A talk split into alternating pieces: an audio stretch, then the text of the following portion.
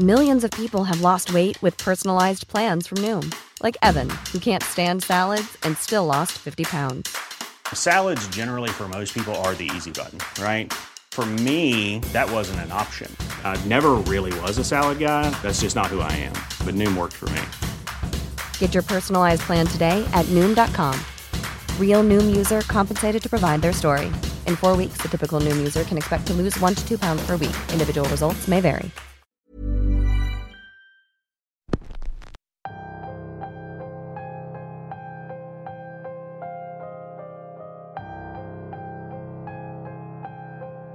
En los últimos días hemos visto el crecimiento de la cifra de casos de COVID. Algo está pasando que pareciera que no estamos aprendiendo del pasado. Generalmente la naturaleza del ser humano es así. Tendemos a menospreciar los consejos o advertencias que nos dan los mayores, los experimentados, los que ya han pasado por momentos más terribles, causando que las catástrofes se vuelvan a repetir. Y algo de eso tiene que ver con la historia de hoy. Bienvenidos una semana más a Radio Macabra, su programa favorito de la noche.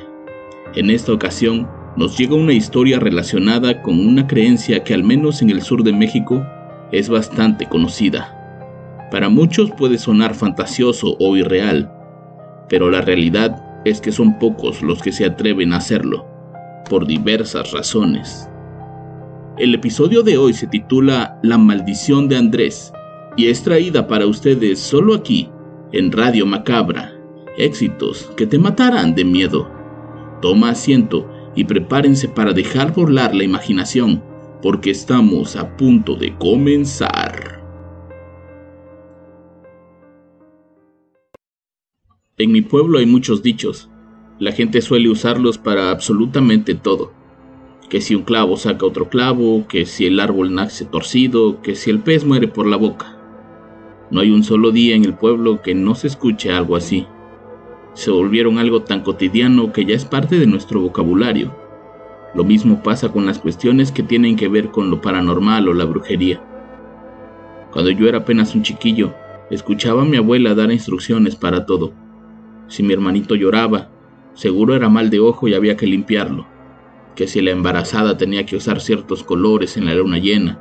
Que si el negocio había tenido días malos, había que ahumar el lugar con unas ramas que servían para alejar a los malos espíritus. Prácticamente crecí rodeado de brujas, como les digo de cariño a mi madre y a mis tías, pero había una advertencia que siempre nos hacía la abuela cuando nos veía jugando con el perro. No vayas a dejar que te caigan las lagañas del perro en los ojos, nos decía. No sé cómo le llamen ustedes, pero aquí las lagañas son esa secreción que sale de los ojos, no solo de los animales, sino también de nosotros, los humanos. Por más antihigiénico que parezca y que pensemos que sería imposible que alguien lo hiciese, conozco a alguien que lo hizo y para nada terminó bien. Según mi abuela y demás familiares más viejos, los animales tienen el poder de ver a los muertos y demonios, y si por alguna razón una persona se pusiera las lagañas de los perros en los ojos, podría ver todo aquello que en condiciones normales no podemos. Conforme crecíamos nos hacíamos cada vez más ajenos a esas tradiciones antiguas y nos alejábamos de los dichos y de los cuentitos de terror que nos contaban cuando éramos pequeños. No era por una cuestión de que le temiéramos a nada, era simplemente que muchas de esas viejas tradiciones e historias nos parecían ilógicas. Eran tantas nuestras ganas de demostrar que todo con lo que crecimos solo eran historias inventadas que poco a poco fuimos haciendo las cosas que teníamos prohibidas. La primera que recuerdo fue que caminamos por el río hasta una pequeña represa que había sus compuertas todos los días a las 6 de la tarde. Según algunas personas, esa compuerta se construyó debido que hace años un grupo de ocho personas había sido encontrada sin vida en esa parte del río. Cuando los pobladores intentaron ayudar a sacar los cuerpos de ahí, un hombre vestido de negro se apareció para decirles que si movían de ahí a los muertos, todos aquellos que usaran el agua de esa represa morirían de la misma manera, que esos ocho cuerpos tenían que permanecer ahí para evitar que durante las lluvias el río se botara y arrasara con las casas que en ese tiempo eran de madera poco resistentes. Según los más viejos, el hombre que abría y cerraba la represa todos los días era el mismísimo diablo cuidando que esos ocho malditos cuerpos nunca salieran de ahí. La advertencia que nos hacían era que nunca le hagan perder el tiempo al viejo de la compuerta. Si un día llega después de las seis, en ese momento alguien de tu familia moriría. Una tarde lo fuimos a poner a prueba. Ya éramos lo suficientemente grandes como para saber que el viejo de la compuerta no era ni el demonio ni tampoco sabía de la supuesta maldición. Era un trabajador del ayuntamiento que después de desfogar la represa pasaba todos los días sin falta a una cantina cercana y se estaba ahí hasta el anochecer. El plan no era más que llegar antes que el viejo e invitarle unas cervezas para que no abriera la compuerta a las seis en punto. El alcohólico hombre se quedó tomando ahí hasta cerca de las siete de la tarde. Cuando volvimos a casa, nadie había muerto. Como esa había un montón de lugares de los que se contaban cosas absolutamente irreales. A todos los lugares fuimos, todas las advertencias las superamos pero no seguía faltando una, y yo no la quería hacer, repito, no por miedo, sino por asco.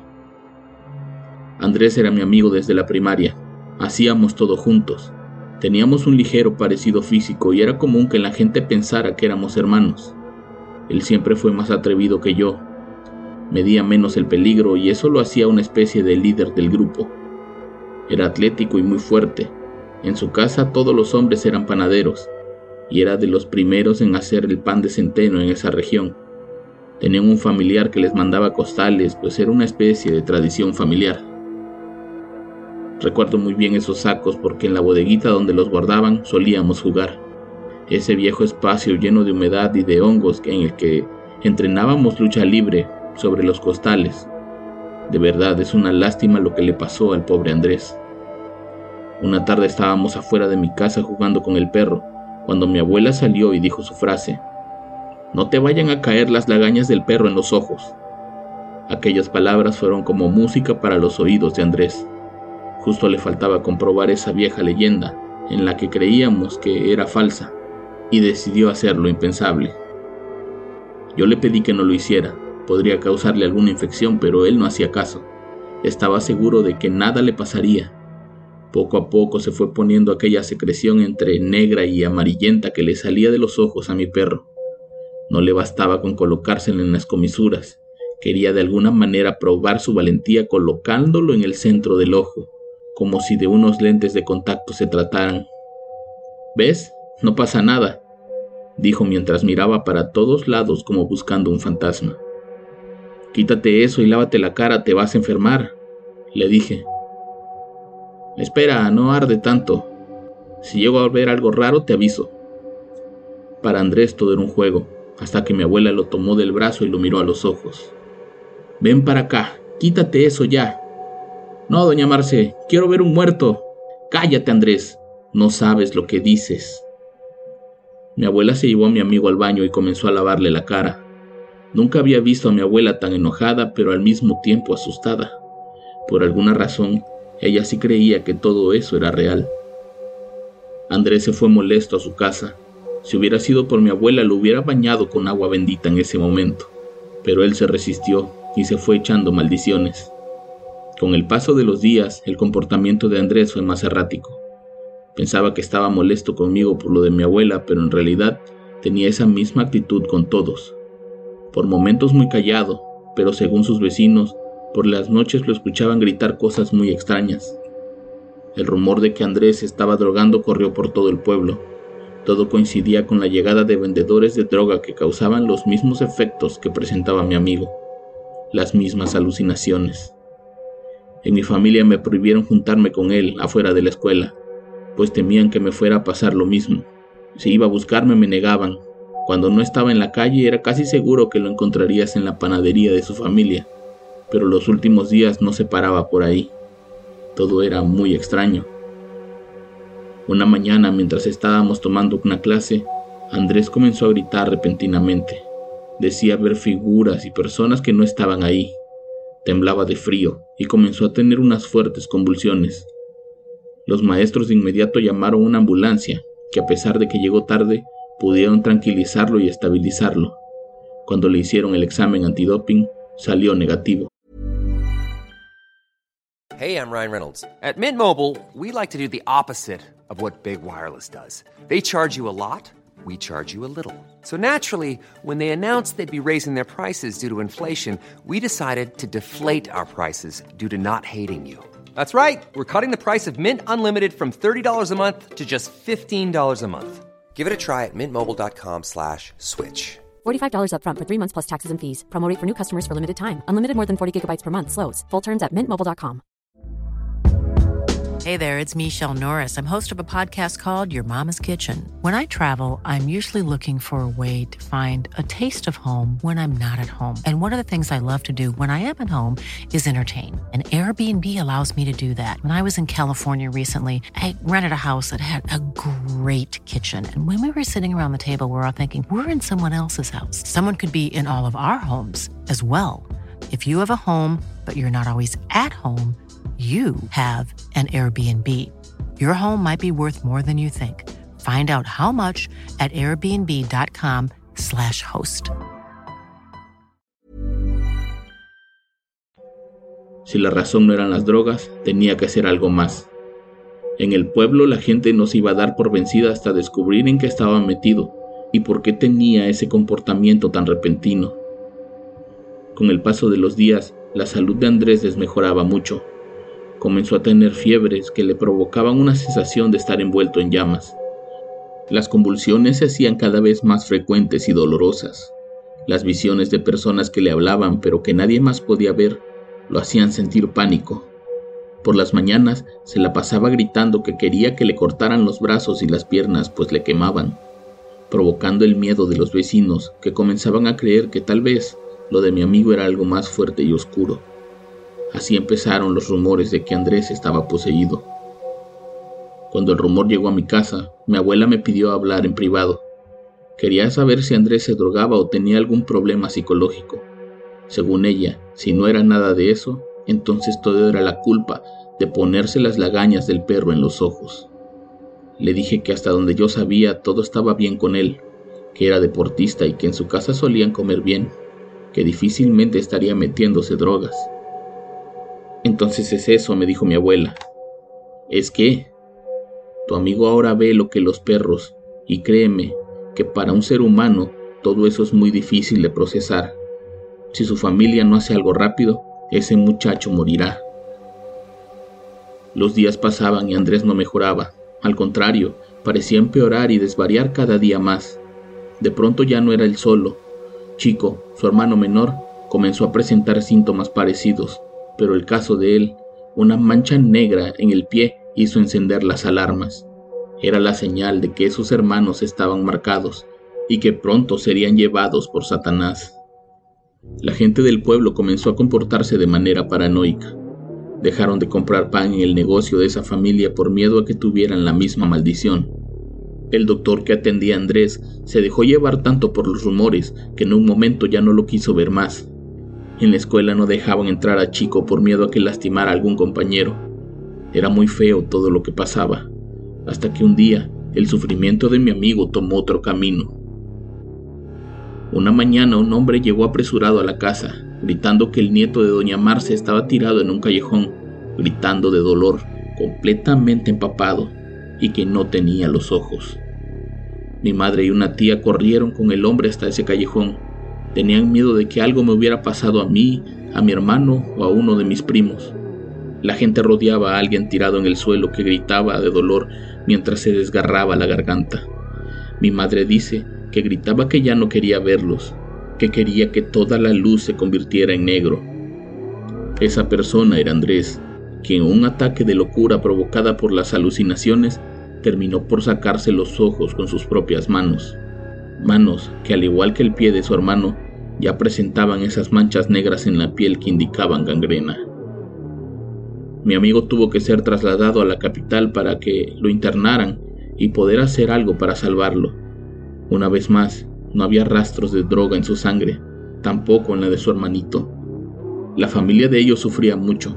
No entendían cómo era que sus hijos hubieran sido presas de una situación tan extraña. No podían creer que alguien tan sano y tan vigoroso como Andrés hubiera llegado al grado de sacarse los ojos de las cuencas por un miedo tan fuerte que no lo dejaba dormir. unos dolores que le hacían preferir cortarse las extremidades para evitar lo que él decía se sentía como estar envuelto en llamas. El estigma de los hijos afectó a esa familia, pues el negocio se vino abajo y tuvieron que vender lo que tenían para costear los tratamientos de los niños. Con el tiempo, inevitablemente se fueron de ahí para comenzar una nueva vida. Sé que Andrés vivió hasta los 32 años, cuando un accidente provocado por su ceguera le costó la vida. Chico aún vive y parece haber dejado para siempre todo tipo de mal. No ha vuelto a tener convulsiones, alucinaciones y a pesar de que a causa de la cangrena perdió un dedo del pie, está bien y sano. Los doctores le dijeron que la causa de ese padecimiento era la presencia de un hongo que crece en los cereales como el centeno, que ellos ocupaban para hacer el pan tradicional. También tenía mucho que ver otros microorganismos creados a partir de la humedad, que provocaban infecciones en el cuerpo y síntomas como esos. Pero en el pueblo siempre se dijo y se cuenta hasta la fecha que Andrés entró al mundo de los muertos, del cual nunca pudo salir, sufriendo torturas parecidas a las del infierno, únicamente por no hacer caso a los más viejos, cuando nos decían que nunca debes ponerte las lagañas de los animales en los ojos.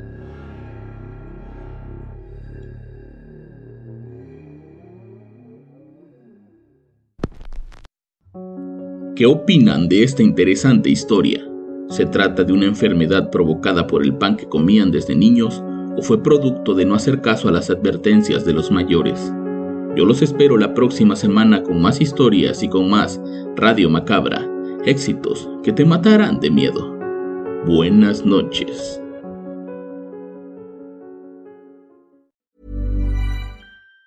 Even on a budget, quality is non-negotiable. That's why Quince is the place to score high-end essentials at 50 to 80% less than similar brands. Get your hands on buttery soft cashmere sweaters from just 60 bucks, Italian leather jackets, and so much more. And the best part about Quince, they exclusively partner with factories committed to safe, ethical, and responsible manufacturing. Elevate your style without the elevated price tag with Quince. Go to quince.com slash upgrade for free shipping and 365-day returns.